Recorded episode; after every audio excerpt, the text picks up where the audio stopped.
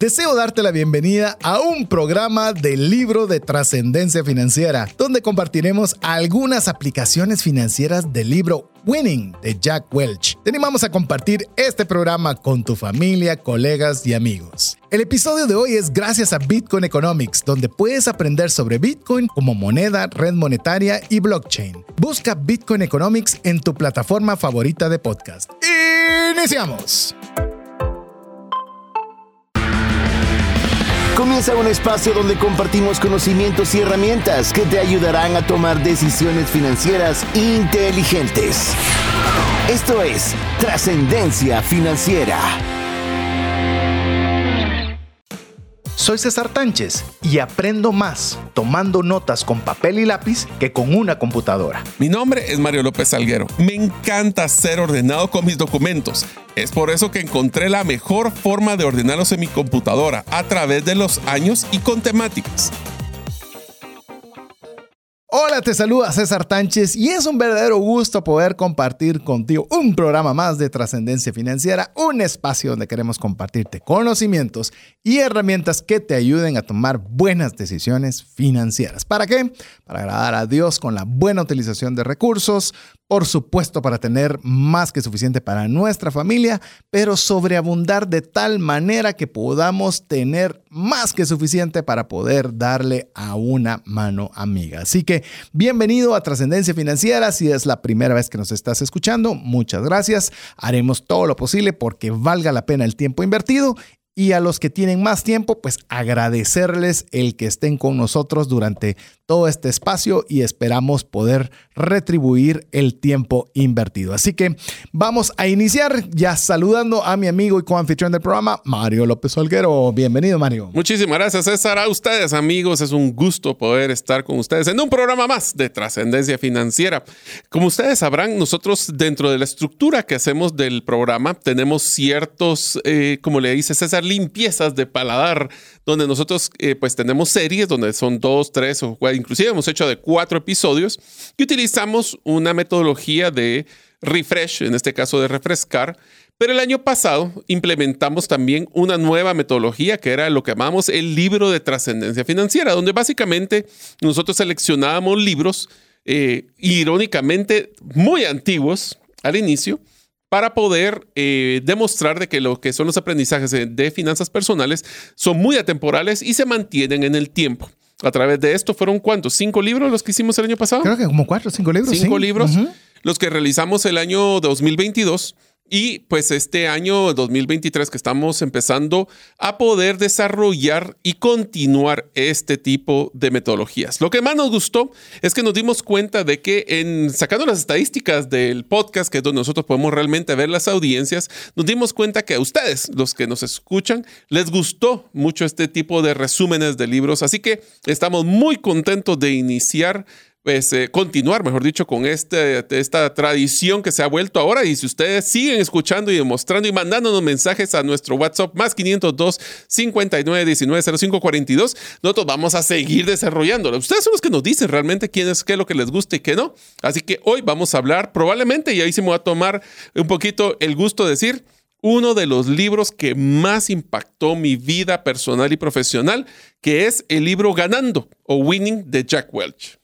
Así es, eh, como bien decía Mario, eh, hicimos una prueba piloto para ver cómo era la aceptación del libro de trascendencia financiera y vimos que fue, de acuerdo a las estadísticas obtenidas por el podcast, fue un absoluto éxito, fue de los podcasts más escuchados, por lo cual hemos tomado la decisión que para esta nueva temporada vamos a incrementar el número de libros que pues podamos tener una aplicación a las finanzas personales para que ustedes también puedan obtener más de lo que más les gustó. No crea, así tratamos de estar tratando de darle lo mejor que nosotros tengamos y de aquello que ustedes le tienen un mayor gusto. Inclusive, eh, solo a nivel de noticias, antes de adentrarnos ya a ver las aplicaciones financieras del libro Winning de Jack Welch, eh, quiero contarle que si usted escuchó un par de programas atrás, también iniciamos con una prueba. Es una prueba que queremos ver la aceptación que pueda tener usted, que le llamamos conferencias de trascendencia financiera, conferencias TF le pusimos, en la cual nuestro primer conferencista fue Mario López Alguero, él fue el que estuvo a cargo de dar tres charlas en las cuales puedan ayudarnos a nosotros a poder trascender financieramente. Estamos pensando ya sea de tenerlo de personas en vivo o incluso obtener esos aprendizajes de algunas conferencistas reconocidos, eh, principalmente como usted los puede tener en TED o en YouTube o donde usted prefiera, donde agreguen mucho valor y poder nosotros tener la aplicación financiera de esos conocimientos. Estamos ensayando, ese va a ser uno de los ensayos que vamos a tener para esta nueva temporada. ¿Cómo vamos a saber si lo aumentamos o lo bajamos? Si usted los escucha. Si no los escucha, pues entenderemos de que no es algo que le llama mucho la atención y bajaremos la cantidad.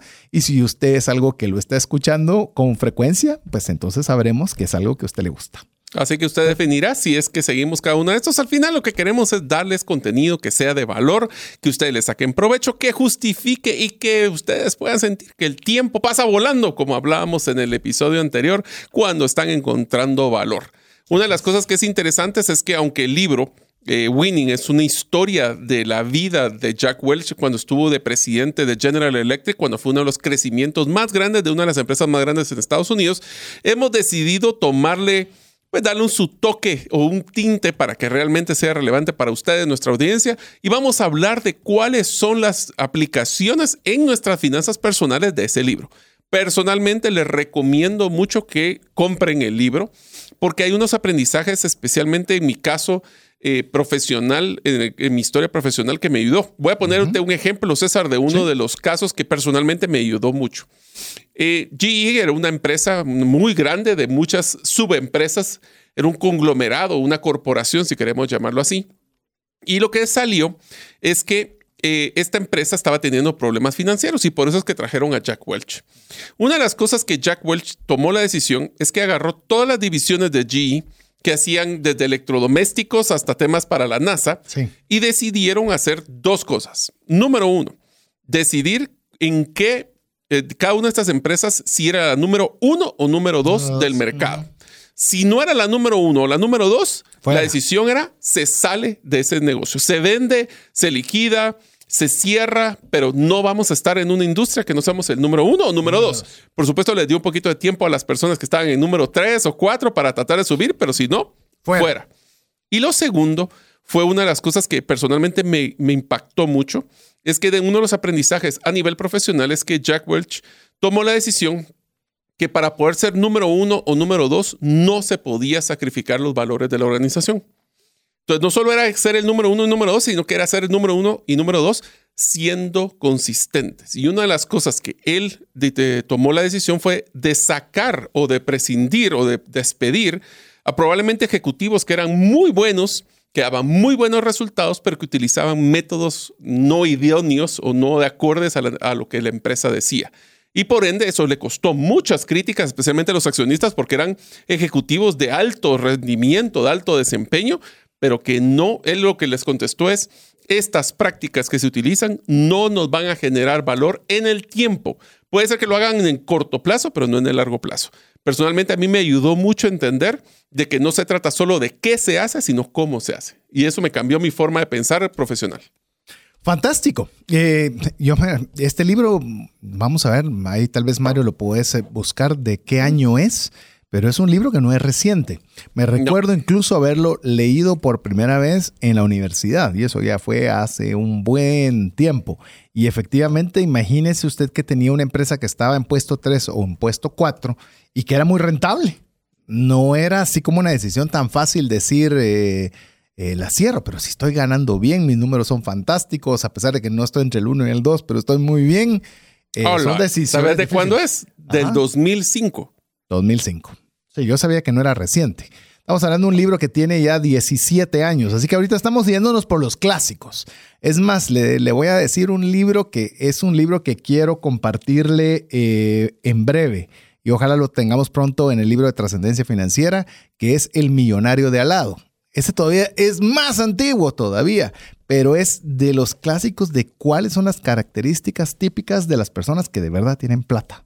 Y, dinero. Eh, sí, dinero, tenés razón, porque plata hoy día Puede, Puede ser oro, puede ser puede ser oro, puede ser plata, otras puede ser cosas. un montón de cosas. Sí, increíble. Así que vamos a conversarle entonces del libro de trascendencia financiera, Winning de Jack Welch. No pretendemos que este sea un resumen para que usted no lea el libro. Simplemente estamos dándole algunos de los principales aprendizajes y su aplicación a las finanzas personales para que usted, si desea leerlo, pues bueno, se tome el tiempo de adquirirlo y poder usted leerlo a, a totalidad. Recuérdese uno de los aprendizajes que, que le compartí en el programa pasado. Hay discriminación muy fuerte por talento. Así que le animamos a que si usted ve algo que es valioso, compre el libro, haga sus anotaciones, ponga sus post-its, haga sus resúmenes ejecutivos, compártalo con su equipo de trabajo, pero que usted pueda crecer en destrezas. Así que eh, para eso APC. vamos a hacer el APC en el libro Winning de Jack Welch. Así que ya que vos sos la persona promotora de este libro, te dejo que arranques con el primer aprendizaje de este libro. Estos van a ser los aprendizajes y aplicaciones a sus finanzas personales. El primero, que es una de las cosas que, aunque imagínense un negocio como este, era una empresa que tenía miles, bueno, que no te diría que cientos de miles, pero casi cientos de miles de colaboradores, tenía muchas industrias, tenía muchas empresas, o sea que el manejo era muy complicado. El aprendizaje que encontramos, el primero, es hay que simplificar nuestras finanzas personales. ¿Esto qué quiere decir? Si tenemos 40 tarjetas de crédito, 18 cuentas bancarias, tenemos muchas formas de ingreso, es muy fácil que perdamos a la vista cuando tenemos un problema. Por eso nuestra, el primer aprendizaje es reducir el número de cuentas bancarias y tarjetas de crédito que tenemos. Ordenar y organizar nuestros documentos, idealmente a través de una plataforma o un Excel, no importa, pero tenerlos todos en un solo lugar. Porque si está fuera de, los ojos, va a estar fuera de la mente y les prometemos que de repente, oh sorpresa, un saldito que teníamos en una tarjeta que no volteábamos a ver, más intereses, más multas, se puede volver un saldo sumamente complejo. Sí, de hecho en el libro eh, Jack Welch se refería a que la simplicidad es la clave del éxito para una empresa. Y cuando eso se dice muy fácil, pero como bien decía Mario, en una, un- en una corporación de múltiples empresas, tener esa simplicidad no es sencillo. Es complicado. Si a nosotros nos cuesta simplificar nuestras finanzas personales, quiero contarte que yo en alguna, alguno de los eh, one-liners o de esas descripciones cortas que hacemos al iniciar los, los, los podcasts, eh, en una de ellas dije que tenía, no me recuerdo cuántas apps, que tenía, no sé, más de Uy. 200 apps quizás. Y de esas probablemente muchos son de temas de viajes, que era lo que platicábamos. de viajes, de finanzas, de un montón de cosas que digo algún día las voy a ver. Me propuse hasta en eso comenzar a reducir y me, me costaba, pero decía por lo menos de estas deben haber por lo menos 20 que no utilizo. Y si no las he visto en los últimos dos años, significa que no las voy a ver. Entonces, miren, me costó, pero es parte del ejercicio de simplificar. Eh, si usted tiene múltiples sí, pero esta me da, esta me da B, esta me da C, esta me da F, pero ya después se vuelve una logística el poder pagar cada una de ellas. ¿Cuál es la que más te da de esas cuatro, de esas cinco? Ah, la que más le saco provecho es esta y esta. Perfecto, simplifiquemos. Porque muchas veces cuando nos metemos a tantas cosas, resulta que paramos teniendo nosotros eh, una merma en nuestros ingresos. Yo les voy a decir algo, eh, de un año a otro, y por lo menos en el momento ya Mario le dijo en qué, en qué momento estamos, a pesar de que hacemos el esfuerzo de que los programas sean atemporales, le puedo decir, eh, yo eh, me he propuesto, y es una meta incluso conjunta que tenemos con Mario para, el- para este año, es ser rentables. Porque hicimos muchas cosas el año anterior, muchas, pero gran cantidad mucho, de ellas sí. no fueron rentables o fueron muy poco representativas financieramente. Entonces, quizás por hacer una cosa que era pequeña, representativa, financieramente representativa, dejábamos ir una oportunidad que quizás nos podía repercutir más en nuestras finanzas. Nos desenfoca, sí. Exacto, cuando tenés demasiado, demasiadas cosas, y no sos eficiente con lo que haces. Y yo creo que para las finanzas eso es clave. Eh, te diría que yo, es- este es uno de los aprendizajes que sí trato de seguir en mis finanzas, sumamente complejo en mis iniciativas y, proye- y proyectos. Porque si muchos creen que estamos diversificados, sí, hay mucha diversificación que, ten- que tengo en, en varias iniciativas. Así que esto es, por eso es que Jack Welch hizo lo de número uno y número dos, porque el no tener ese enfoque y no tener esas prioridades, el capital se diluía en muchas iniciativas.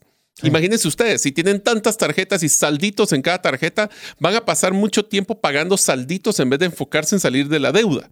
Entonces, esa diluir tu atención, diluir tu capital, genera pues esa diversificación. Y el control.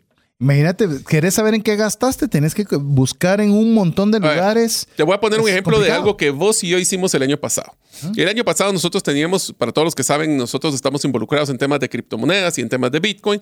Y nosotros, ¿cuántas criptomonedas teníamos invertidas en enero del año de, o en enero del 2022? Un montón. 24 tenía yo. Mínimo. 24 y criptomonedas. ¿Qué tan difícil era llevar el control de cada una de ellas? Mario se dio por vencido con contratarme a ayudar. No, yo todavía soy una persona que hacía, hacía ciertas inversiones cada cierto tiempo. César tiene una filosofía de hacer inversiones regulares para pues, tener esa disciplina. Por supuesto, yo traté de ver el control y era imposible. Pero lo interesante con esto es que nos o sea, se diluía tu capital y quiero, voy a usar una frase que vos mencionaste cuando estábamos practicando ese tema, es que el tener un poquito en cada uno aunque hubiera la oportunidad de crecimiento, era tan irrelevante porque eran montos tan pequeños que es mejor apostarle a pocas, pero si esas pocas le pegas a una, va a ayudarte a crecer tu inversión en el tiempo. Yo te lo pongo sencillo, de esas montones que eran, me quedé con tengo cuatro tres en mi caso y una que estoy esperando que llegue a un nivel que espero para trasladarla a la uno y así sucesivamente hasta quedarme únicamente con una. ¿Cuál me va a decir usted? Bitcoin. Ya se la mencioné, pero llamemos las otras todavía no llegan a ese punto donde al menos considero que pueden llegar para poderlas trasladar a. Pero ese es simplificar. ¿Y sabes qué hice adicional a eso? Yo tenía, eh, llamemos, en el caso de mi billetera electrónica, la tenía en mi teléfono y estaba revisándola en todo momento. Se acabó compré una billetera fría, pues, eso es para explicarlo en otro día, en otro momento, pero llamemos es un USB, llámelo así usted. Ahí lo coloqué y se acabó, ya no lo puedo ni revisar. Entonces, hasta me simplificó en tiempo, en ansiedad, en estar, ni siquiera tengo ya el DCA, que te, el de estar invirtiendo en todo momento, una vez ahí está, cuando quiero, y se hace y se va. No está en mi mente, para que, en mi vista, para que no esté en mi mente. Así es, esas son las inversiones que queremos hacer a mediano y largo plazo. Pues es el mismo concepto, como decíamos, cada cuánto estamos valuando nuestra casa, pues no es todos los días, es una vez cada 10 años, solo para, por la pura gana de saber cómo está. Y, lo mismo es simplificar. Ese es simplificar. O sea, y no se generen estrés. Ese significa también el tener enfoque. Muchos de estos de estas eh, de este aprendizaje se puede desprender muchas acciones que podemos hacer. Un programa completo, así que si quieres avanzar la otra. Ok, la siguiente es debemos de crear una cultura financiera positiva en nuestro hogar. Esto puede incluir enseñar a nuestros hijos sobre el valor del dinero y la importancia de la gestión financiera responsable. Es un gran desafío. Eh, yo, yo, yo, creo que lo hemos comentado, pero lo podemos refrescar. En mi caso no me enseñaron a usar dinero. Eh, y al no enseñarme cómo usar dinero, uno aprende a base de experiencia. Y normalmente le voy a decir algo, si bien es cierto, si uno aprende la experiencia es bueno, es mejor aprender del conocimiento que la experiencia, es menos doloroso. Entonces, quizás uno se sigue equivocando, pero uno dice, bien me lo había dicho mi papá que no debería haber hecho esto. Pero la pregunta usted no sabe. Y si, te lo pongo así, ¿y si tu papá no te lo enseñó? Exacto. Entonces no tenías forma. Y, a la postre puede ser que sea un error pequeño, pero ¿qué tal si es un error grande? Eh, le estás robando la oportunidad a tus hijos de aprender de tus errores. Correcto. En pocas palabras, le estás robando tu APC. Sí, y, te digo, en, en, ese caso, puedes decirle que tus hijos no hagan caso, pero cuando cometan el error se van a recordar. Es decir, bien, yo, yo creo que le comenté, en, cierta oportunidad mi hija tenía un álbum con unas estampas y em, yo le decía, hija, no te lo lleves al X lugar porque te lo pueden robar. Ah, sí, Llévate solo las, las estampas repetidas que quieras cambiar. Pero no me hizo caso. Resulta que una vez de esas que cree que sucedió, le robaron el álbum y después solo lo dejaron tirado por ahí con unas pocas. Yo sé que yo no tenía que, que volverle a decir, porque obviamente... Te lo dije. Exacto, yo no le tengo que decir, él te lo dije, lo aprendió por las malas, no haciendo caso, pero a la próxima, ¿qué cree que lleva? Lleva las que va a cambiar porque ya aprendió. Hay veces queremos llegar a la experiencia, pero eso no nos limita a nosotros como padres, como padres, madres, que de poderle enseñar a los hijos en base a lo que hacemos aquí en el programa aciertos y también a fracasos. Entonces no le cuente solo las cosas positivas que le ha pasado en su vida a sus hijos. Cuéntele sus fracasos. Eso le va a ayudar a que ellos también aprendan de cómo es que tenemos que hacer las ¿Por qué cosas. no me puedo ir a tal hotel vacacional?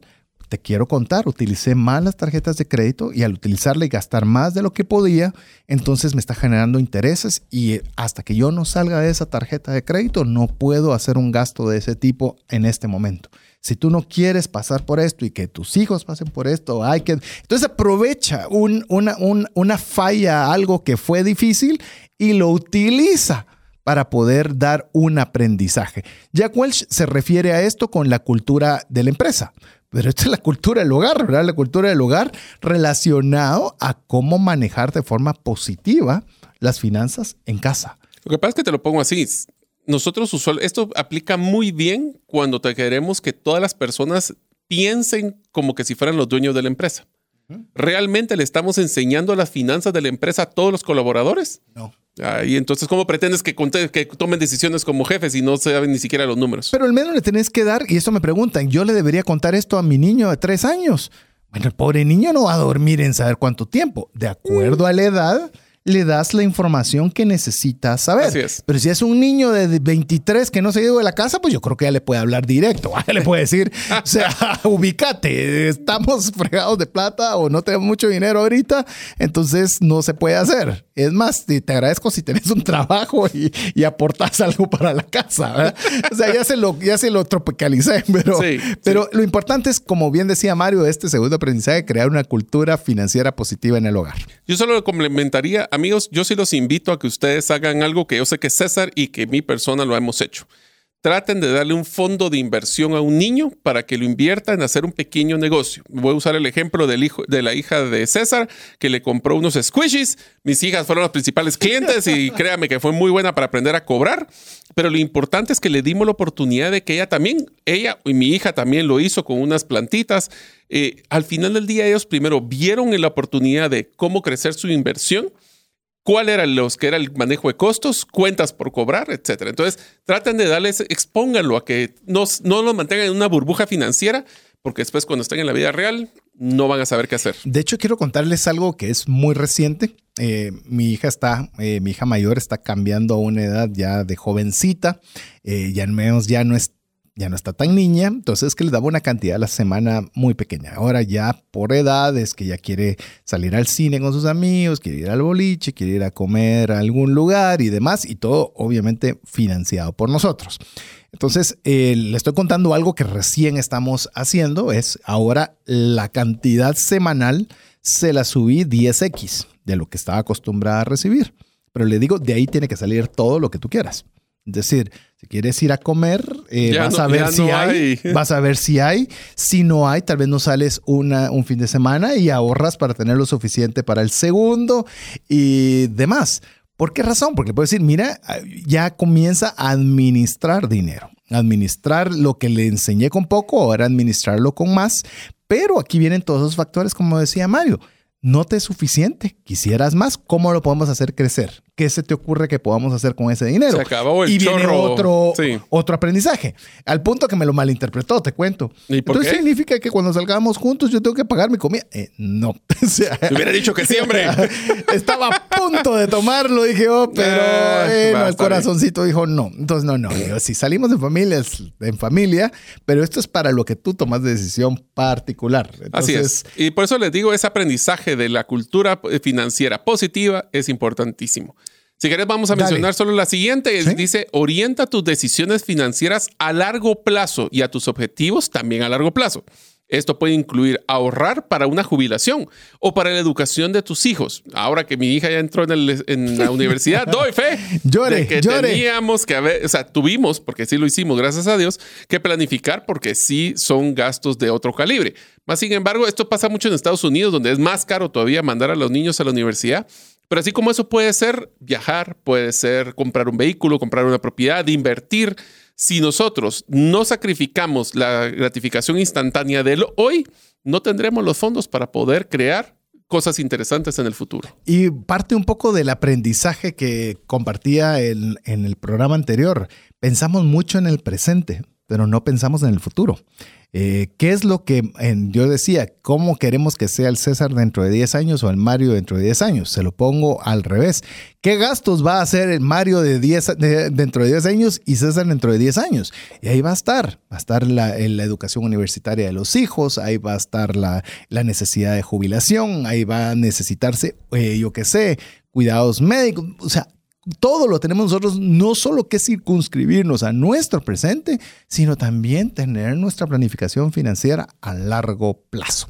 Así que bueno, lo dejamos con estos primeros eh, consejos estos primeros aprendizajes que estamos teniendo del libro Winning de Jack Welch y le damos un espacio para que usted nos escriba al WhatsApp más 502 59 19 05 42 a la vez que usted escucha mensajes importantes para usted. Regresamos. Si llegara a fallecer la persona que lleva el ingreso al hogar, ¿se tendrían los recursos económicos para poder seguir adelante? Si la respuesta es no, el seguro de vida es algo imprescindible a contratar. Adquiere un seguro de vida de bajo costo que te devuelva todo lo aportado en 20 años. Cotiza el tuyo al WhatsApp más 502 5995 4444.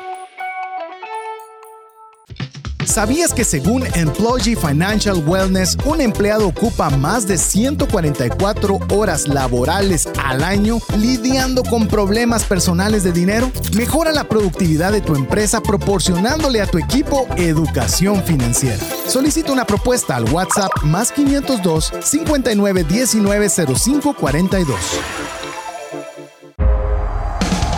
Si el contenido de este programa te genera valor, compártelo en tus redes sociales. Trascendencia financiera. Queremos agradecer cada uno de los mensajes que usted nos envía al más 502 59 19 05 42, agradeciendo el tiempo que usted se toma para hacerlo. Sabemos de que eso toma esfuerzo, pareciera que solo es escribir hola, pero si fuera tan fácil, todos nos escribirían hola y resulta que no es así. Así que aquellos que sí lo hacen, se los agradecemos, ya sea para algo que les está siendo de utilidad, alguna sugerencia, algún comentario, media vez sea con respeto, es bienvenido en este espacio de trascendencia financiera. A ver, yo les quisiera pedir un favor. Como en el tema de los libros de eh, trascendencia financiera, nosotros estamos tratando de brindarles bastante contenido de libros que son interesantes de leer. Quisiéramos pedirles que ustedes también nos ayuden. ¿Y cómo nos pueden ayudar con la primera tarea? Y es primera tarea significa algo muy sencillo. De los tres aprendizajes que les hemos dado en el segmento anterior y cada segmento, ¿qué tal si nos mandan un mensaje? Puede ser de voz para que no sea necesariamente si ustedes van manejando, pero si están escuchando esto en un lugar que pueden escribir, ¿cuál fue el aprendizaje o, lo, lo que ustedes más les gustaría aplicar mañana? De estos aprendizajes que hemos visto en el segmento anterior. Y en los cada segmento nos van escribiendo qué es lo que ustedes más les está llamando la atención para que así nosotros podamos ir adecuando nuestro contenido lo que ustedes más encuentran valor en los diferentes libros. Haciendo una secuencia del programa anterior, ¿cuál es el de emergencia? El que tiene que hacerse sí o, sí ya. Así que usted puede escribirnos al WhatsApp más 502 59 19 05 42 de estos tres primeros eh, consejos que de este libro para que usted diga, este es para mí de emergencia, lo debo hacer ahora. Ahorita. Le digo rápidamente, el primero, simplifica tus finanzas personales. Segundo, crea una cultura financiera positiva en tu hogar. Y el tercero, orienta tus decisiones financieras y objetivos a largo plazo. Vamos con el siguiente, Mario. A ver, vamos a ir siguiendo y es, sé honesto y transparente con tu pareja o con cualquier otra persona con la que compartas tus finanzas. Bueno, vamos, vamos a ponerlo incluso, y llamemos la parte íntima, que es llamémosla de la pareja, y la parte extendida. Con Mario tenemos empresas y tenemos emprendimientos, es decir, eh, algunas actividades que aún no se han formalizado en empresa. Nosotros tenemos un Evernote en conjunto en el cual llevamos los gastos que hemos estado realizando y de tanto en tanto nos juntamos para decir, hay esta diferencia, hay que poner esta cantidad de plata y le dejamos a cero. Son números absolutamente transparentes y es buena parte del consejo que nos quiere dar Jack Welch, que él lo maneja en empresa y nosotros lo decimos, no solo te sirve para tu hogar con tu cónyuge, sino también extendido a toda aquella persona con la que compartís dinero. Te diría que también eso va a romper el concepto de yo me merezco o tengo el derecho. Si nosotros somos claros con nuestras finanzas, vamos a poder hacerlo. Pero la pregunta aquí que muchos se han de estar realizando es, ¿debería de compartir todas mis finanzas con mi cónyuge? Pues es una decisión que ustedes tienen que primero preguntarle a mí mismo y después de preguntarle a mí mismo a ver qué les contesta, es decidir ustedes qué tipo de relación están manejando con su pareja. No aquí no es todo nada. Puede ser que ustedes puedan compartir parte de sus finanzas, puede ser que compartan todas sus finanzas o puede ser que no quiere que cada quien decida mantener sus finanzas por separado. La pregunta es qué tipo de comunicación y de confianza quieren tener con su pareja. A ver, yo creo que vamos a ir de lo macro a lo micro. Eh, le puedo decir lo ideal, si vamos al mundo ideal, al menos es el que yo le puedo decir en mi APC, es que nosotros con mi esposa tenemos nuestras finanzas 100% transparentes. Sabemos qué hay, qué no hay y cuánto ingresa y cuánto sale. Lo que no tenemos es la microadministración, es decir, yo no estoy contándole las costillas a mi esposa para ver en qué gastó, si se pasó, si bajó, por qué hizo y por qué no hizo. Porque ya ese nivel de detalle, creo yo, en mi caso, resulta ser, eh, llamemos hasta como de desconfianza. No, es algo que nos, nos lo podemos manejar bien. No estamos microgerenciando el dinero que cada quien administramos. Yo quiero saber de que si hay supermercado, mi esposa compró lo que era necesario por hacer y yo no tengo que estar revisando cada factura para ver si se apegó o no se apegó. Entonces, en nuestro caso es absolutamente transparente. Le digo, es muy cómodo, es muy cómodo porque usted puede tomar decisiones tranquilos. Si las cosas están mal, también es cómodo, quiero decirle, porque entonces eh, mi coño, sí, no, y sabe que no puede excederse de A o de B. Pero yo sí he visto, y sí les puedo, y esto sí lo voy a hablar en el caso de los hombres, eh, el, hombre se nos ha instruido, por lo menos latinos, no se nos ha instruido que nosotros tenemos que ser los proveedores de casa, ¿verdad? Y como son proveedores de casa, debe haber todo, no importa cómo haga yo para tenerlo. Y he visto derrumbes y desastres financieros de esposos por tratar de mantener un nivel de vida que no podían adquirieron deudas, toparon tarjetas de crédito, hicieron desastres que cuando se entera el cónyuge, cuando se entera la familia es que le quitaron el auto, que lo demandan de las tarjetas de crédito, que ya no puede salir del país, que no, mire, cosas espantosas con buenas intenciones. Buenas intenciones de poderle dar el mismo nivel de vida que están acostumbrados a su familia. Por eso el tenerlo transparente es más fácil, porque si la esposa ve, y la verdad la cosa no está tan bien adentro financiero, tal vez ya no compro esto o espero comprármelo el otro mes y hay un autoajuste. Entonces me extendí en esta porque por la experiencia que he tenido un poco de, ver estas situaciones en caso de familia, sí le puedo decir que es la forma más sana de administración financiera. Ahora le digo algo a los jóvenes que están por casarse. Abrirían los libros el uno al otro. Es decir, Vas a decir cómo están tus números antes de casarte y la otra persona va a abrir los números antes de casarse. Si no hay ese tipo de confianza, yo les puedo decir, vale la pena que se tomen un tiempo más de noviazgo.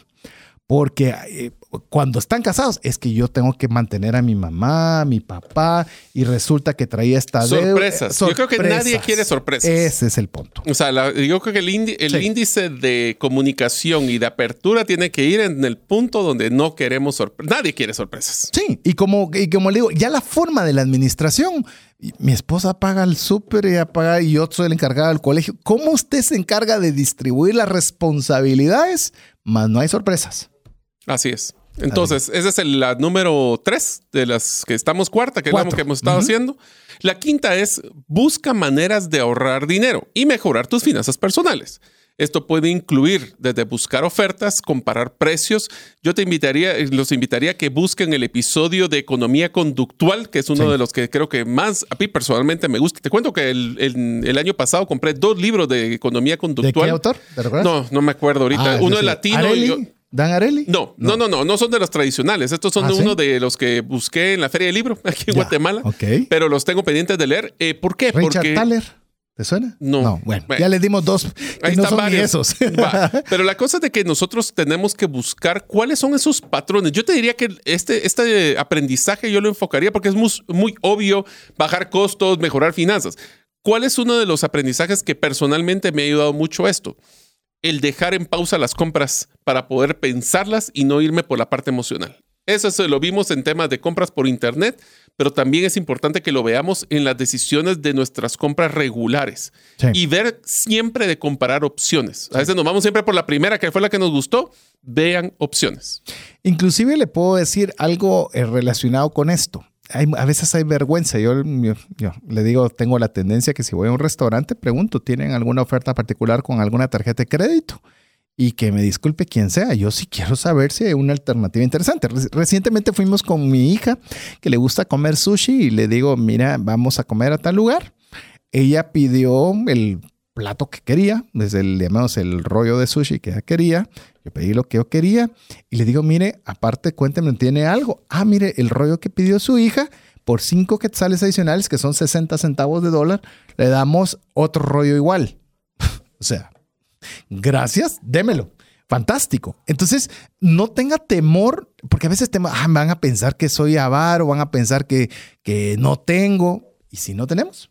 O sea, Miren, nunca, ese, tal vez una, ese aprendizaje que está diciendo César es sumamente importante. Por cuidar apariencias, a veces gastamos en cosas que.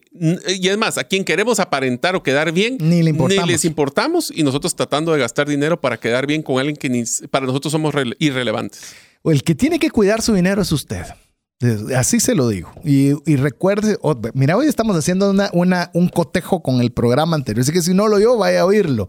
De que cuando nosotros queremos eh, impresionar, estamos poniendo en riesgo el futuro de Mario dentro de 10 años, César dentro de 10 años. Y usted puede pensar, esto de más que estoy gastando me ayudaría a mí mismo dentro de 10 años. Y apareció a mí mismo, ¿viste? Otra vez. Entonces decís, no, puedo economizar, puedo tener alguna ventaja y no tenga vergüenza de hacerlo. Al final de cuentas, el único responsable de sus recursos es usted. Y el único que, va a tener que rendir cuentas de esa toma de decisiones van a ser nosotros con mí mismo. Así es. De ahí, el siguiente aprendizaje es uno que personalmente es interesante, pero también tenemos que enfocarlo y es toma decisiones financieras rápidas y eficaces. Esto puede incluir pagar tus cuentas, de tus facturas a tiempo, evitar la acumulación de deudas, no pagar intereses innecesarios, postergar compras que puede ser que ahorremos antes de comprar y no por la emoción comprar y después pagar intereses. El tiempo, eh, llamemos, es tan, tan importante en la toma de decisiones, ¿verdad? Porque a veces tomamos decisiones rápidas, pero no eficientes. Tomamos decisión rápida que me voy a comprar el último teléfono, eh, decisión rápida, voy a cambiar ahorita mi carro, vehículo, perdón, porque el carro no es en todos lugares, eh, vehículo o automóvil. Recordemos, rápidas, eficientes. Es que tienen que ser las dos, no solo una. Y la decisión puede ser no hacer nada. ¿Debería yo cambiar ahorita mi carro en este momento? ¿Es lo más eficiente para mí en este momento? No. Bueno, tomo la decisión rápida, no. Y se acabó y se olvidó y no lo andamos rumiando y volviéndolo a pensar, pero yo creo que debería. Rápido, damos la vuelta a la página y se acabó. Ya sea que tomemos una decisión de accionar o de no accionar en algo, siempre y cuando sea eficiente. Por eso yo creo que la palabra clave es eficiencia. Y te cuento una cosa, que aunque a la gente no le gusta, es simpática. No tomar una decisión es tomar una decisión. Así es. Y puede ser una decisión pensada, no decidir sobre algo. Así es. Y también el problema es que nosotros postergamos muchas de nuestras decisiones financieras porque le tenemos miedo, porque no tenemos la información o porque no queremos tomar la decisión. Que ahí va una decisión y decir, no voy a tomar una decisión sobre esto hasta tener la información adecuada. Sí, pero también ese problema es de que si no la buscamos, postergamos. Voy a poner un ejemplo. Tenemos una deuda en tarjeta de crédito y sabemos que queremos, pero voy a ir pagando poco a poco y algún día voy a salir. Eso significa que yo pude haber pagado intereses de una tarjeta de crédito que posiblemente está en un 50, 60%, cuando pudiera haber hecho un préstamo personal, pagar la tarjeta que tiene una tasa de interés del 12%. Ahí entras al tema de emergencia. Hay que hacerlo y hacerlo ahorita. Pero nos postergamos. Y te digo, con esa, con esa misma línea de lo de las tarjetas de crédito, ¿te recordás en la serie que hicimos de ahorro, que fue quizás la serie más escuchada en el 2022? En la serie de ahorro les decíamos, vaya a su banco y pregunte cuánto le están pagando de intereses por su cuenta de ahorro. Y cuánto le están cobrando de intereses en las otras cuentas. Y, y, lo, lo, interesante fue que muchas personas, porque sí fue curioso, muchas personas hicieron esa puesta en práctica y nos escribieron diciendo, no me estaban pagando nada y cambié mi cuenta de punto A a punto B y ahora ya estoy ganando esto. Eso es no solo recabar información, sino hacerlo ahora y tomar una decisión para que sea eficaz. Así es. Significa tome decisiones. Y postergarlas, lo puede, que puede costarles mucho dinero. Así que es, tome decisiones, postérgalas o simplemente decía, no lo voy a tomar ahorita, pero, Yo pero toma una decisión Sí. y la decisión puede ser no tomarla. Y con lo que estás diciendo, Mario, yo creo que la postergación debería ser la excepción. O sea, está para tweet. La postergación Sí, debería ser la excepción. sí, porque deberíamos tomar decisión sí o no. No lo vamos a hacer. Y dado caso, aquellas cosas que, por ejemplo, usted está en el borde, lo voy a analizar cuándo. ¿En un mes? ¿En un año? ¿O no lo voy a analizar? Así es. Porque podría ser algo que usted diga, esto dentro de seis meses podría ser una alternativa. Lo agarra y como se llaman las empresas que le dicen, lo voy a poner en el parking lot, lo Ah, pone sí. en el estacionamiento. Es decir, eso se queda aparcado ahí por seis meses. Dentro de seis meses, cuando abra mi agenda, como la que tiene ahí Mario, que todo lo tiene anotado por todavía en versión física, o si usted es como yo, que le gusta digital, que le aparezca ese pendiente dentro de seis meses. Mientras tanto, Ahí se estará. olvidó. Ok. De ahí el siguiente aprendizaje del libro Ganando de Jack Welch, solo para que recordamos, porque Sí, está sí. bien interesante esta discusión, pero nos basamos en el libro de Jack Welch. Dice, y este es uno de los que personalmente me gusta porque hay que hacerlo. Me es- gusta, pero me asusta. me gusta, pero me asusta. Es sé valiente y toma riesgos calculados al invertir. Esto puede incluir diversificar tu cartera de inversión, suena como algo que nosotros hemos inculcado varias veces, o invertir en instrumentos de alto rendimiento, pero puede ser a largo plazo. Y voy a hacer solo un tema que es, si ustedes no lo ha conocido y es una de las primeras veces que nos está escuchando, o si es de los que nos ha escuchado, necesitamos que por favor la tarea número dos es que investiguen el concepto de interés compuesto. Sí. Interés compuesto es haga su dinero generar más dinero. Sí. No tiene que depender de su hora hombre. Eso significa, si usted va a ahorrar, el primer año o el primer mes le van a dar un 5% de 100. El siguiente se lo van a dar sobre 105. ¿Por qué? Porque su interés va a generar interés y así se va a ir acumulando. Del lado negativo, si usted deja una deuda, esos intereses que le están cobrando le van a cobrar intereses de los intereses. Entonces, esto significa, podemos tomar, ser valiente significa tomar riesgos. Y el que nada apuesta, nada gana. Pero que sean controlados y que busquen el largo plazo versus el corto plazo. Y si suena muy demasiado bueno una inversión, tengan mucho cuidado porque lo puede ser. No busque el programa que hicimos sobre fraudes financieros, que ahí Uh. nos damos gusto dándole cualquier cantidad de fraudes y podríamos hacer versión 2, versión 3, Tres, sí. versión 4. Es increíble cómo la creatividad en los fraudes avanza más rápido que la inteligencia artificial. Pero bueno, yo lo que le puedo decir en el tema de ser valiente y tome riesgos calculados es que vamos a hacer un programa para hablar de riesgos. ¿Qué es el riesgo? El riesgo, todos corremos riesgos. Siempre. Usted corre un riesgo de que hoy va a tener trabajo y que mañana no va a tener trabajo, de que va a tener para A para, o para B. Siempre corremos un riesgo. El tema es tomar riesgos calculados. Cuando se hace con inversión, una, una de las cosas que me preguntan, mire, ¿y puedo invertir en Bitcoin? Punto número uno, vaya al podcast donde hablamos de 10 razones para invertir en criptomonedas, 5 para no hacerlas, que le puede dar una base de información para ver si eso es para usted o no lo es. Si ya decide que sí, invierta una cantidad que pueda permitirse perder para aprender. Que usted diga, quiero aprender cómo es, qué cantidad de dinero puedo invertir que si la perdiera toda no me va a alterar en nada mi estilo de vida, tal cantidad. Empiece con eso mientras usted está aprendiendo sobre la temática. En base a eso es como usted se va a ir dando cuenta si es para usted o no es para usted. Nosotros arrancamos, ya lo escuchó, con más de 23 criptomonedas a base de puro golpe y aprendizaje. Entendimos que esa no era el camino pero lo hicimos con un riesgo calculado. Es decir, ahí no estábamos comprometiendo el colegio de, las, de nuestros hijos, ahí no estábamos comprometiendo nada para nuestra vida cotidiana, sino era algo que nos per podíamos permitir aprender, era un riesgo calculado. Y conforme usted va aprendiendo, pues ya, los, ya llamemos la información que usted necesita para tomar mejores decisiones, cada vez es mejor. Al final del día, lo que estamos buscando nosotros, amigos, es de que estas decisiones, ustedes, una de las cosas que van a caracterizar de trascendencia financiera es que siempre les vamos a tratar de decir lo positivo y lo negativo de una decisión. Porque lo que queremos es que ustedes tomen criterio. Aquí no venimos a forzar ni a promover nada. No. Es que ustedes vean lo bonito, lo malo. Por eso es que la. APC lo- y lo horrible. y así nosotros podemos ir viendo y tomando decisiones. El siguiente aprendizaje es uno que es, eh, yo le digo, el camaleónico. Se llama, sea adaptable y está contento y está atento a oportunidades para mejorar tus finanzas personales. Voy a utilizar un ejemplo, César. Sí. eh, tuvimos la oportunidad de compartir con nuestro amigo Alex y le aprendimos a jugar una- un juego de cartas que se llama Me Hay. Es un juego muy sencillo donde uno va juntando parejas, tríos y escaleras y es un juego de entretenimiento. Lo interesante ahí es que algo que nos enseña es que yo puedo empezar con una estrategia, pero dependiendo de las cartas que vayan saliendo, uno va a tener que cambiar su estrategia porque rara vez le va a funcionar la primera que puso. Y eso significa ser flexible. Tal vez ustedes empezamos con nuestra estrategia en finanzas personales de querer hacer ahorros y no y te podemos hacer un plan perfecto, pero el mundo perfecto existe.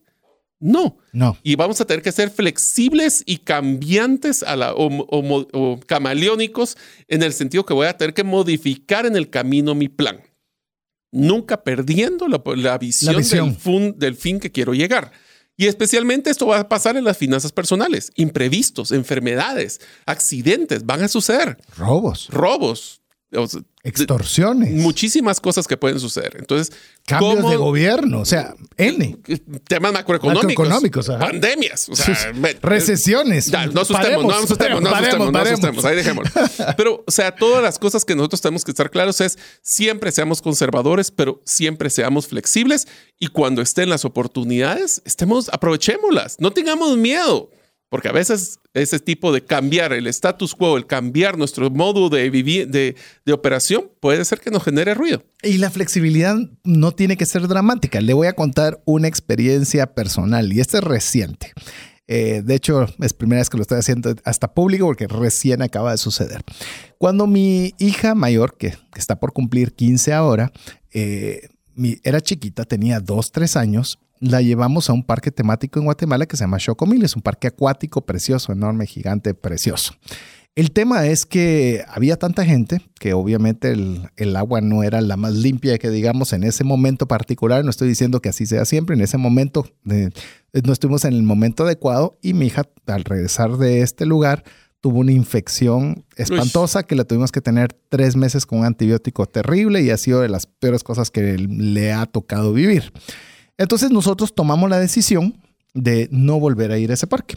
Y no volvimos a ir a ese parque. Eh, de hecho, mi hija chiquita ni conocía ese parque. Y obviamente viene mi hija que está por cumplir 15 y me dice, papá, ¿será que podemos ir a este parque jugando su carta de quinceañera, verdad? Entonces nos pusimos a pensar, bueno, eh, ¿cómo podemos, algo que hemos sido muy, fuimos muy drásticos en tomar una decisión y había una, una razón que sustentaba esa decisión de cómo podemos ser flexibles. Entonces pusimos, ok, vamos a ir, pero vamos a poner ciertas reglas. La regla es que abriendo el parque entrando nosotros, así ser los primeros y que no esté tan lleno. Segundo, cuando las balsas se acaban, las balsas que se sirven para utilizarse en los juegos, es que ya el parque está muy lleno, porque ya hay muchas personas y ese es el momento para nosotros para decir nos retiramos. ¿Están de acuerdo? Sí, fueron dos cosas muy sencillas. Pero mire, nos funcionaron maravillosamente. Llegamos temprano, se pueden subir a mil cosas. Y cuando efectivamente llegó ese tiempo en que ya no habían balsas, nos retiramos y al día siguiente hicimos la misma logística. ¿Qué significa y cuál es el aprendizaje con la flexibilidad? Es que a veces también somos demasiado rígidos. No queremos cambiar nada o lo queremos cambiar todo. Podemos empezar con pequeños cambios para ir probando la idea, darle chance a ver si funciona y no funciona. No funcionó, pues bueno, regresamos de lo que estábamos. Funcionó bien, lo repetimos. Mira, yo te diría que cambios pequeños hacen grandes diferencias en el tiempo. Eso es algo que nosotros hemos encontrado y vamos a poder nosotros realmente ser... Eso, si algo yo he encontrado en mi vida es de que para todo problema hay una solución, pero hay múltiples caminos. O sea, siempre vas a encontrar una solución. A todo se puede solucionar, menos como dirían ahí la muerte de los impuestos. Pero Death and taxes. Death and taxes es un dicho americano. Americano. Pero nosotros podemos encontrar las soluciones si tenemos abiertos los ojos para poder ver opciones, ver flexibilidades y con pocos cambios a veces hacen grandes diferencias. Inclusive, ¿sabes qué estaba pensando? Como hicimos una serie de negociación, también lo animamos a que lo pueda escuchar. Recuérdense que lo que usted escuche nos da a nosotros pauta de ver qué es lo que a usted le gusta. Y, y le puedo decir algo que realmente realmente em, me gustaría con el tema de la flexibilidad. ¿Qué tal sin una negociación? Ah, está hablando usted con su esposa sobre una compra que deben de hacer. Ponen una parte de flexibilidad y decir, ¿por qué no probamos con esto? Que es pequeño, pero probemos. Tal vez nos gusta, tal vez no nos el lujo de explorar. Te voy a decir, en un momento yo quería eh, comprar, en un momento lo pensé, comprar una casa en la, en la antigua Guatemala y lo pensamos con mi esposa, y pensamos en un terreno, y me dijo, no, si queremos casas, mientras tiene que ser casa, porque si queremos que hagan nuestras hijas, ahorita que, que tenemos terreno y construimos, ya se fueron nuestras hijas, va, entonces dijimos casa. Entonces nos pusimos una pequeña flexibilidad. Antes de tomar una decisión financiera de ese tipo, ok, vayamos a un hotel a la antigua y miremos la frecuencia con la que vamos, porque eso va a ser importante. Nunca podíamos, ningún fin de semana se podía porque había un cumpleaños, porque había A, B, C, D. Entonces nos dimos cuenta que realmente una casa en este momento, en la antigua, o mejor dicho, en ese momento, en la antigua, no era algo que se apegaba, pero nos dimos esa flexibilidad de poder probar con una muestra pequeña. ¿Verdad? Y eso ya te daba algún norte, ¿verdad? Try before you buy. Try before you buy. Frases financieras, búsquelo también. Tenemos frases financieras de trascendencia financiera. Si usted quiere saber buena de la cantidad de las frases que utilizamos, ahí se va a divertir un buen poco. Mientras usted va a buscar Spotify, Apple Podcast o la plataforma de podcast que a usted le gusta, encuentra trascendencia financiera, lo vamos a dejar con importantes mensajes con usted. No sin antes recordarle que hemos hecho varios aprendizajes y Mario le anima a que usted nos escriba al WhatsApp más 502 59 19 05 42 cuál de los aprendizajes de este segmento son los que usted considera como emergencia para implementar ya. ¿Los describís rápidamente? Eh, es del cuarto en adelante.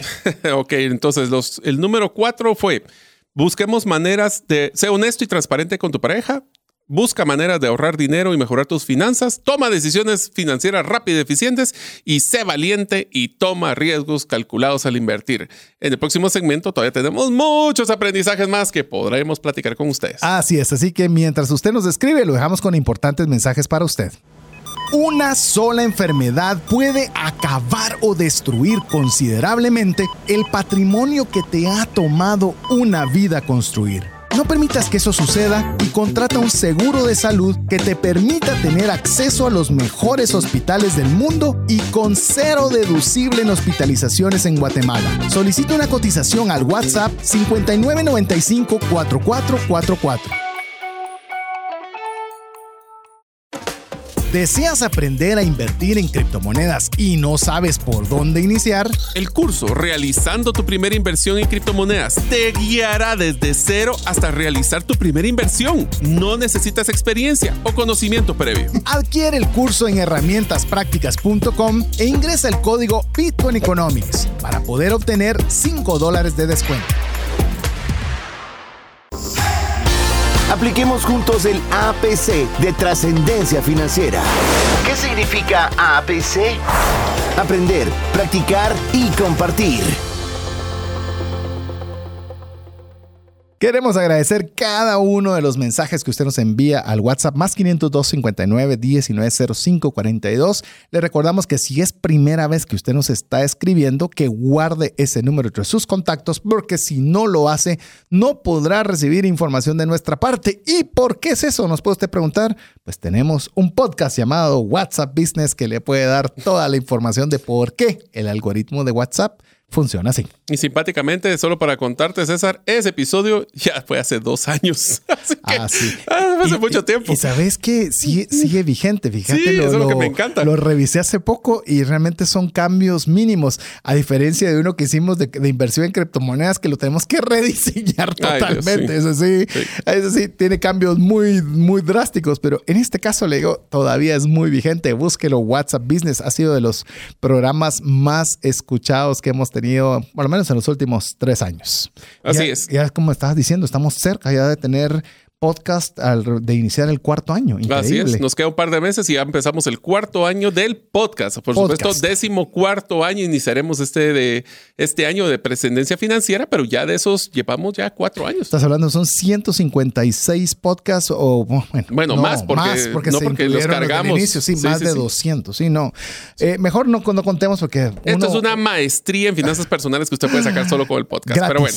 Así es. Gratis. Así Entonces, estamos hablando, siguiente. ¿Qué te estamos con el episodio de tras el libro de trascendencia financiera de Winning o Ganando de Jack Welch. Hemos hablado de, cómo ser adaptable, cómo ser valiente en toma de decisiones y ahorita vamos a seguir con los siguientes aprendizajes. El siguiente es define tus objetivos financieros de manera clara, concreta. Y voy a poder adelantar y complementar este diciendo, y cuando definamos nuestros objetivos lo ponemos en un papel y lo pegamos en un lugar que todos los días lo podamos ver. Fuera de la vista, fuera de la mente, significa si yo no tengo esos objetivos, los tengo en la cabeza, se los comenté a mi esposo o esposa, eh, pero algún día nos recordamos, no va a ser una guía para toma de decisiones en nuestras finanzas en el día a día. A la vista, todos los días. Y yo creo que algo que es crucial es que sea de manera clara y concreta. A veces voy a salir de deudas. Es abstracto. Es decir, cuánto es, eh, cuánto tiempo lo voy a hacer. eh, Smart, ¿te acordás que lo platicamos con... hablamos con- de Smart. Sí, de cómo los hacer las- objetivos Smart en la serie de ahorro. En la serie ahorro y lo hablamos también en la serie gerencia del cambio, que también tuvimos Sí. un invitado. Bueno, tuvimos varios. Varios esa invitados, esa vez, sí. Tuvimos varios invitados, en la cual yo le, le puedo decir, hágalo, aunque sea muy simple. No, sí, o sea, debe de ser simple. Sí, porque tiene que ser simple. debe de ser rotundamente simple. Si usted se da cuenta cuando le hablé de flexibilidad y pusimos los cambios de flexibilidad eran muy fáciles. Estar a la entrada, cuando abrieran el parque y cuando se acabaran las balsas. Eso lo ¿Cuáles son podían entender mi ¿Qué hija de momento? 8 años Sí, como sí. mi hija de 15. cual- lo podían entender claramente. Se acabaron las balsas. Se acabó el tiempo aquí, para afuera. Así es. Tenemos que estar, eh, oiga, y esto involucra un montón de cosas. Imagínense, si usted tiene que estar a la entrada de cuando abran, que el parque abre a las 9 de la mañana, significa que entonces se debe levantar a las 7 para que le dé chance de desayunar a las 7 y media, para que se pueda todavía ir a cambiar. O sea, hay una logística que conlleva un objetivo claro y sencillo. Pero eso no implica que es fácil. Van a tener que usted que hacer mucho trabajo para llegar ahí. O sea, pero el objetivo fácil, es, es claro. fácil, pero las acciones para llegar a ese objetivo pueden ser que sean un poquito más complejas, como lo que es nuestras acostarte finanzas. más temprano también, porque para que tengas el descanso suficiente, entonces no vas a hacer alguna actividad en la noche para Poner que la alarma, temprano. Exacto. etcétera. Pero eh, todas esas acciones, a veces nos enfocamos en las acciones y no nos enfocamos en que el objetivo sea claro. Así es es. decir, vamos a hacer esto por A, B y C. Yo solo le comple- complementaría, César, al comentario que hiciste sobre el tema de cómo manejar la comunicación con tu pareja. Y es que sí es importante que nosotros definamos el objetivo y yo le diría las tres o cuatro principales acciones que se deben de tomar. Es importante de que eso lo puedan trasladar a su agenda y pueden manejar el tema con Indistraíble, que fue otra serie que nosotros utilizamos, en, que desarrollamos en Trascendencia Financiera, pero es importante que el, a veces nos enfocamos tanto en detalles peque- pequeños que se nos olvida lo grande. Entonces, mantengamos esos objetivos financieros claros, pero que sean detallados. ¿Cuáles son las tres acciones principales y qué puedo hacer mañana para poder mejorar esas, esas, esas acciones que debería estar haciendo? Emergencia, recuérdese. Es lo que debe hacer sí o sí hoy. Así es. Es decir, ¿y qué puedo hacer yo hoy? Imagínense que pusimos esas reglas y teníamos que hacer algunas acciones el día antes. Pero ya el objetivo estaba puesto. ¿Y sabe qué es lo interesante? Cuando usted haga objetivos, es que debe ser algo que anhelen todos alcanzar.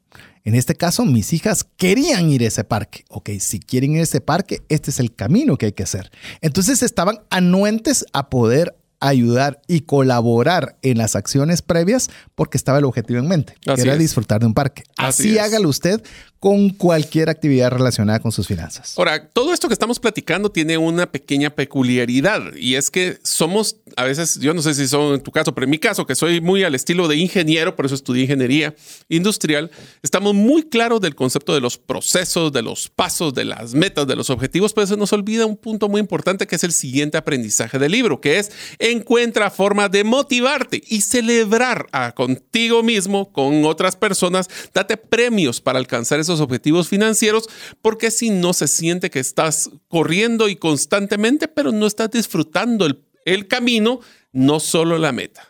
Me recuerdo eh, en cierta oportunidad, eh, una persona que me habló me dijo que estaba saliéndole mucho electricidad en su casa y que es- lo usual, ¿verdad? Era regañar a todo mundo de que no apagaban la luz y se iban de los cuartos y apagar la luz y, y no funcionaba.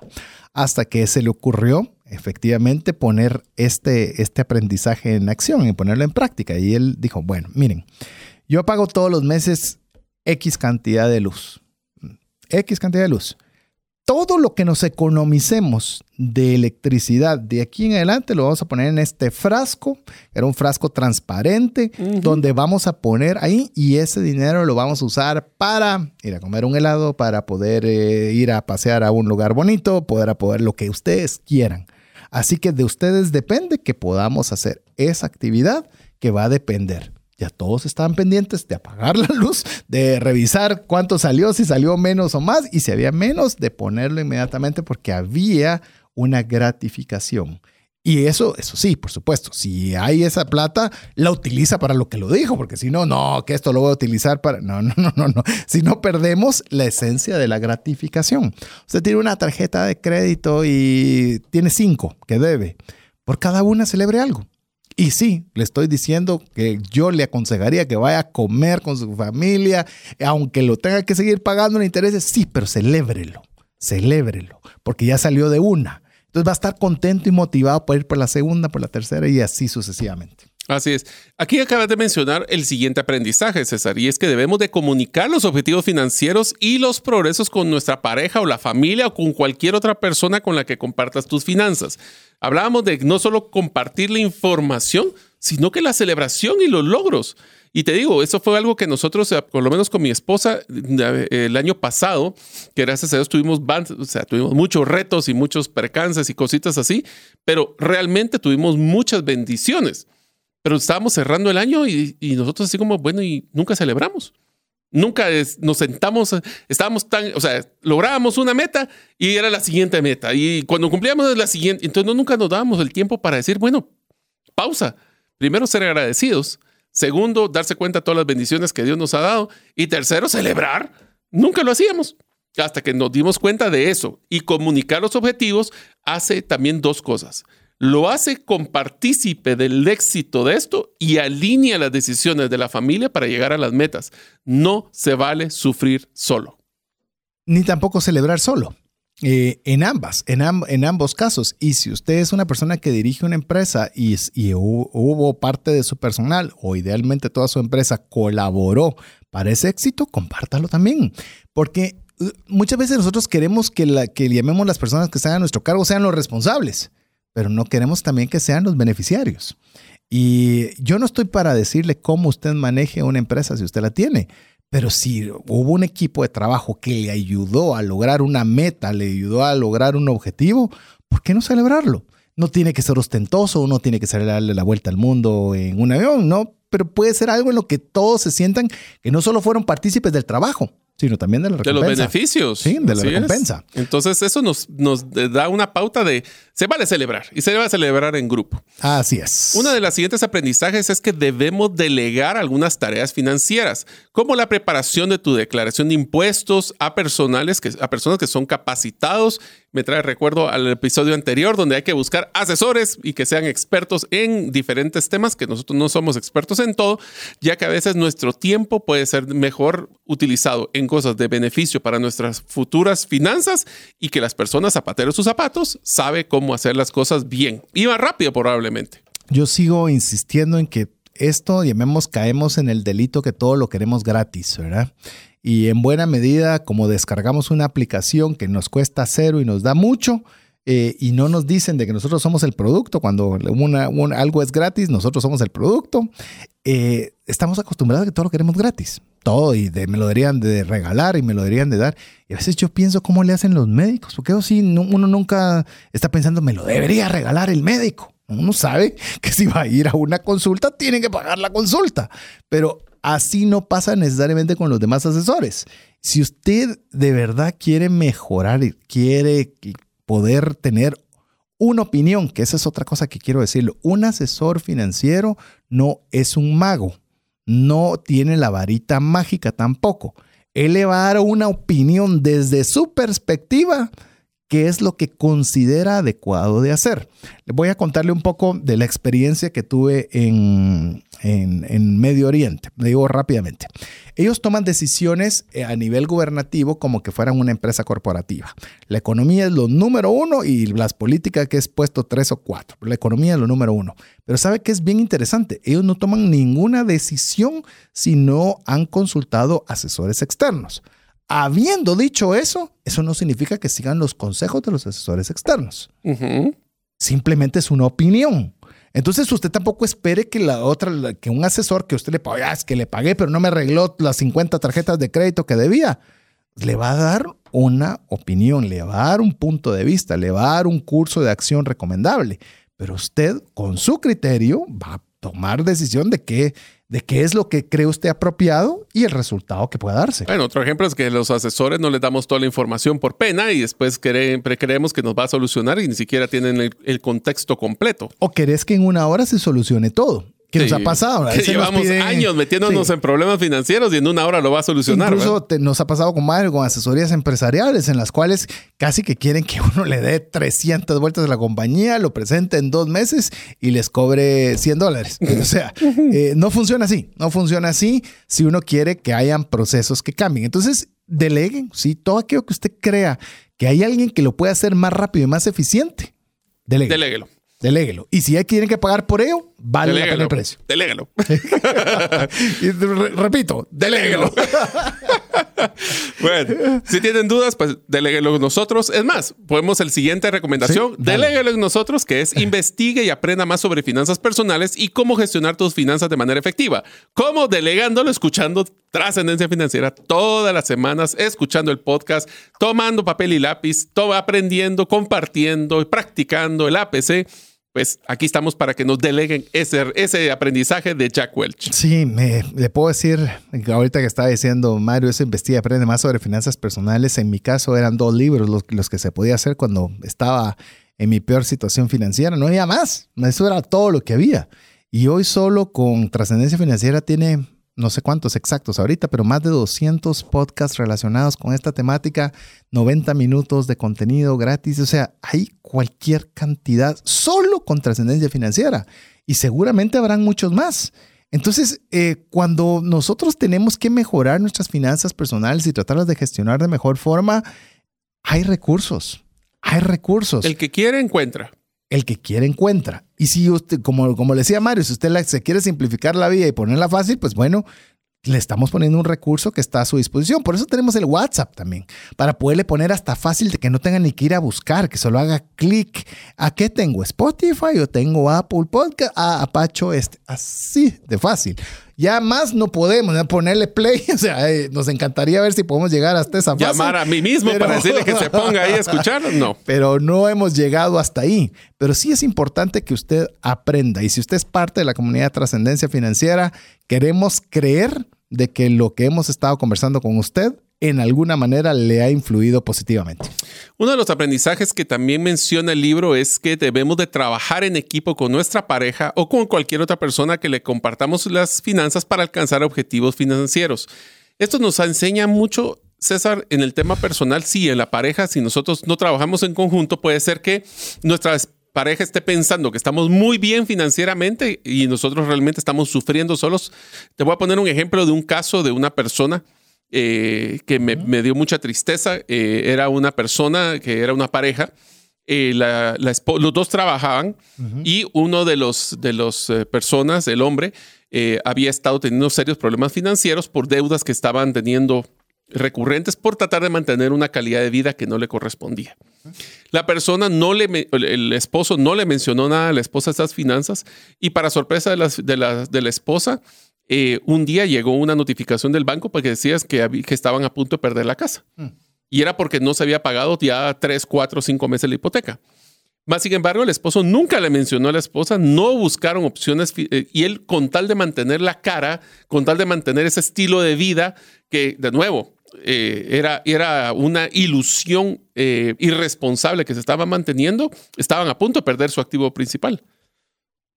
Y te digo eso que estás mencionando, perder el activo principal, yo creo que lo comenté en algún podcast antes de que nos des el desenlace de, de la historia. Estábamos en, en, casa y es en un condominio donde, pues vemos de mi habitación, se pueden ver a las otras viviendas mm. y estábamos viendo el desalojo de una casa y es horrible, es espantoso. llegan con what. No, miren, le digo, pues usted ya pasó esa experiencia, lo digo empáticamente, no, no queriéndoselo recordar pero es horrible. Y eso que lo vi de fuera y no era yo. Y decía, qué duro, qué difícil eh, eh, llegar a ese extremo. Mira, la conclusión en este caso es que eh, tuvieron que vender los carros para tratar de solventarlo. la pareja, lastimosamente, pues ahí tuvo serios problemas de comunicación y de confianza. Pero lo más importante es que una vez que se transparentó, se pudo buscar soluciones. El problema es que si uno de repente no le llegan sorpresas y regresando al comentario anterior, nadie quiere sorpresas, nos damos cuenta de que hay serios problemas eh, de... Cuando hay serios problemas de finanzas, no se debe sufrir solo. Incluso como lo he mencionado ya en otras ocasiones, el definir claramente el problema es el 50% de la solución. O sea, definir claramente el problema, no vagamente, ni a la mitad, y detallado, ni a medias. Con números. Este es el clavo. Y así de feo, espantoso y horrible es. Pero lo ah, sabe dónde estás, por lo menos tienes un punto de partida. Es correcto. Eh, a mí me gusta hacer mucho el símil con, con los médicos. Es como que yo llegue suponiendo que Mario fuera un médico y yo no le quiero dar la información, pero pretenda que él me diagnostique y me cure, pero yo no le doy datos. Se lo voy a poner así. Me siento mal. ¿De dónde? Del cuerpo. ¿En qué parte del cuerpo? En la parte superior del cuerpo. Y, pero le duele, sí, un poquito. o sea, ¿a qué? Este, tu análisis está loco. Y, llegas y le decís, bueno, pero deme la medicina, pues. Es, más, voy a hacer un ejercicio, pues, a ver si me sale en radio, pero llega un paciente con el doctor y le dice, mire doctor, fíjese que con el dedo, cuando, cuando yo con el dedo me toco el cachete me duele, cuando me toco la frente me duele, cuando me toco el pecho me duele, cuando me toco la pierna me duele. Y el doctor le dice, mire, ya sé qué es lo que tiene. ¿Qué? Tiene el dedo quebrado.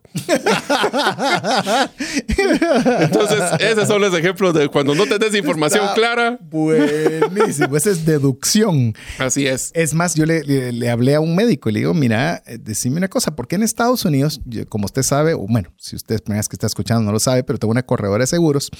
Y cuando las personas se van a Estados Unidos, cuando les hacen exámenes, les hacen chorro mil de exámenes. Si no sabe qué es chorro mil, son mil, miles de exámenes. Muchos, muchos. Eh, muchos, muchos, muchos. Y cuando son en Guatemala, son muy pocos.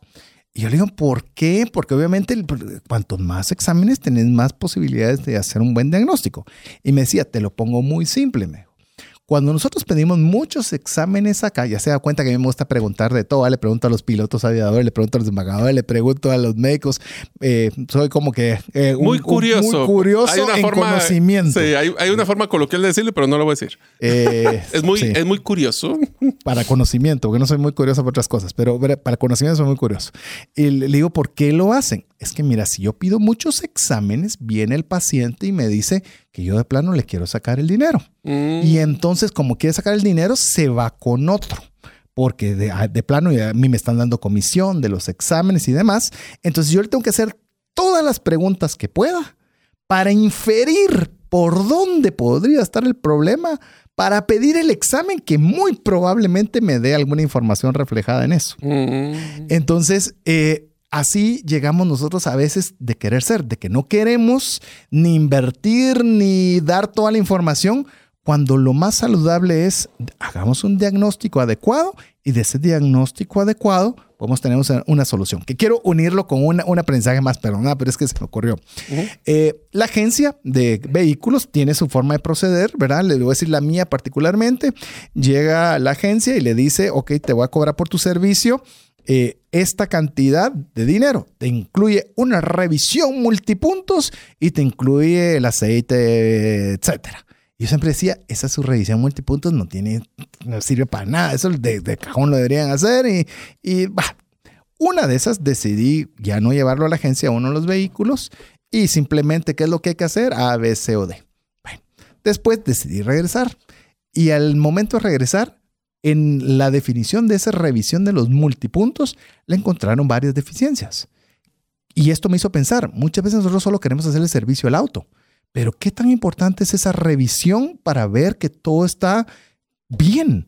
Pues no solo es cambiar piezas, es qué es lo que está Una revisión mal. general. Me hizo ver de que realmente esa revisión que uno le daba valor, realmente tiene un valor muy alto porque me está evitando problemas a futuro, Futuro, sí. que si yo no hago esa revisión, simplemente me enfrento a ellos y choco contra una pared. Es un proactivo versus reactivo, ¿verdad? Que nosotros tendemos a hacerlo acá. Solo hay un aprendizaje más que quisiera Sí. eh, también del libro que es interesantísimo, creo que es el último que nos va a dar tiempo, es nosotros todos hablamos de que sí hay que manejar el tema del presupuesto, muchos no nos gusta hacer presupuesto porque nos da miedo que nos demos cuenta de lo que nos estamos gastando, etcétera. Pero hay un tema que lo haría de una forma muy simple y se lo dejo como la siguiente y última tarea de este episodio. Sí. Si ustedes están en cero, que es estar en la peor situación financiera que pudieran tener, No, menos cero es peor. bueno, yo sé, pero pensamos el... Imagínense, lo hagámoslo muy sencillo y lo quiero que ustedes lo hagan ahorita y nos lo manden al más 502 59 19 05 42. Piensen que cero es la peor situación. 100 es la mejor situación que ustedes pudieran tener, libre de deudas, invirtiendo, haciendo cosas espectaculares de sus finanzas. El día de hoy, ¿qué puntaje serían? Y es que les digo, Ufa. y así en frío, así en frío, ¿qué puntaje se darían? ¿Por qué? Porque una de las cosas que tenemos que estar claros es si, y les apuesto que van a estar en un número que no es 100. No. Entonces, al no estar en 100, ¿qué les falta para llegar al 100? Y ese debería ser parte de su, ya sea presupuesto, plan estratégico, objetivos, como queramos llamarlo. Pero si nosotros no estamos claros dónde estamos, ¿cómo vamos a saber a dónde queremos ir? Sin lugar a dudas. Ese es el aprendizaje final. Sin lugar a dudas. Así que queremos eh, decirle, ya estamos en, la, en el final del programa, lo animamos a que no nos crea, que usted lea el libro Winning de Jack Welch. Me imagino que va a estar en español, porque Está en es español, ganando se llama. Se llama Ganando de Jack Welch. Es un libro del 2005 en el cual usted puede leerlo con el enfoque empresarial, que es en el cual lo estructuró Jack Welch. Sin embargo, usted hágale la aplicación a las finanzas personales. Yo le, yo le voy a contar algo rápido en lo que estamos ya descendiendo en el programa. Me gusta mucho el libro de Proverbios en la Biblia. Creo que es un, el, el compendio de consejos más increíble jamás estructurado en 31 capítulos. Eh, Me parece espectacular. Sin embargo, lo he leído varias veces, pero para que no lo pueda usted sentir repetitivo, es voy a leer proverbios, diciendo lo que yo hago, si usted quiere cópielo o hágalo con el material de Jack Welch o el que usted quiera, lo voy a leer pensando en cómo lo aplico a las finanzas. Y lo va a leer de una forma muy diferente que si lo leyera solo por leer. O sea, el contexto te cambia el, El aprendizaje. contexto. Quiero hacerlo ahora para familia. Quiero ahora hacerlo empresarial. ¿Qué podría yo aplicar de esto como empresa, como familia, como persona, como dinero? Mire, es como que estuviera leyendo un libro diferente cada vez. Entonces, ahí es un consejo que le quiero yo proporcionar final para poder usted aprovechar al máximo estas, estos programas que tenemos de libro de trascendencia financiera, que con esto llegamos al final, mi estimado Mario. Como les digo, este es un libro que a mí personalmente me ha gustado mucho, lo he leído varias veces, eh, utilicen, he leído los ejemplos y las historias que cuenta él, son súper interesantes. Solo quiero ponerles un contexto de Jack Welch. Una de las cosas que hizo muy bien él fue el compendio de lo que fue sus, sus resultados profesionales, pero tuvo un costo muy alto en su vida personal. Así que tenemos que siempre mandar, yo les pondría, lean este libro, pero pónganle el asterisco. Todas las, las cosas aplican, pero hay que manejarlo bajo el balance de vida personal y de trabajo. Así es, así que con esto nos despedimos. En nombre de Mario López Salguero, Jeff en los controles, su servidor César Tánchez. Esperamos que el programa haya sido de ayuda y bendición. Si así lo fue, compártalo con alguien y hágase parte de la comunidad de trascendencia financiera. Esperamos contar con el favor de su audiencia la próxima semana, si Dios lo permite. Mientras eso sucede, que Dios le bendiga. Si el contenido de este programa te genera valor, compártelo en tus redes sociales. Trascendencia financiera. Esta es una producción de iRadios Guatemala Centroamérica.